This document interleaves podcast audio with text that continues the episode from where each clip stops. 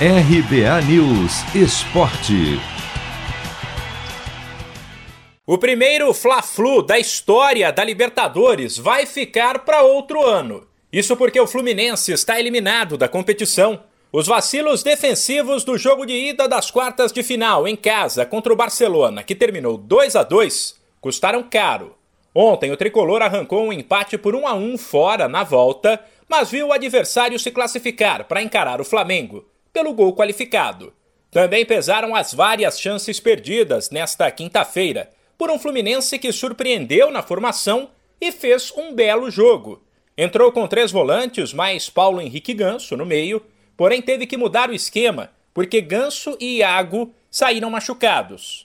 Depois, o técnico Roger Machado lamentou as chances perdidas e disse que ficou orgulhoso do que os atletas fizeram. Esbarramos no goleiro, esbarramos na precisão em alguns momentos, mas penso que fizemos um grande jogo.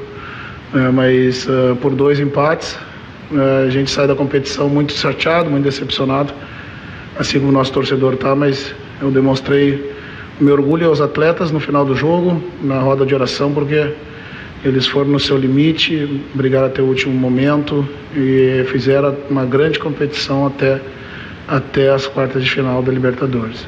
A eliminação, como era de se esperar, fez crescer a pressão sobre o treinador, que tem aumentado a cada tropeço do time no Brasileirão.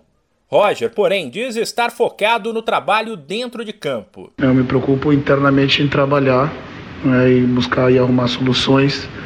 Sabias que esse era um jogo importante, é o mais importante do ano até esse momento.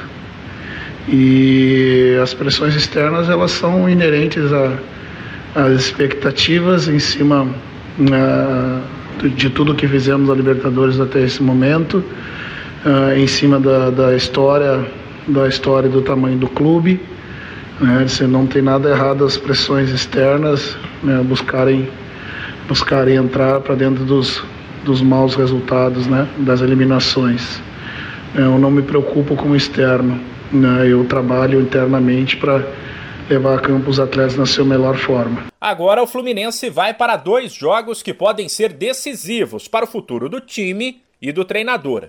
Duas partidas em casa contra talvez a melhor equipe do Brasil, o Atlético Mineiro. Segunda pelo Brasileirão e quinta que vem pelas quartas de final da Copa do Brasil. De São Paulo, Humberto Ferretti,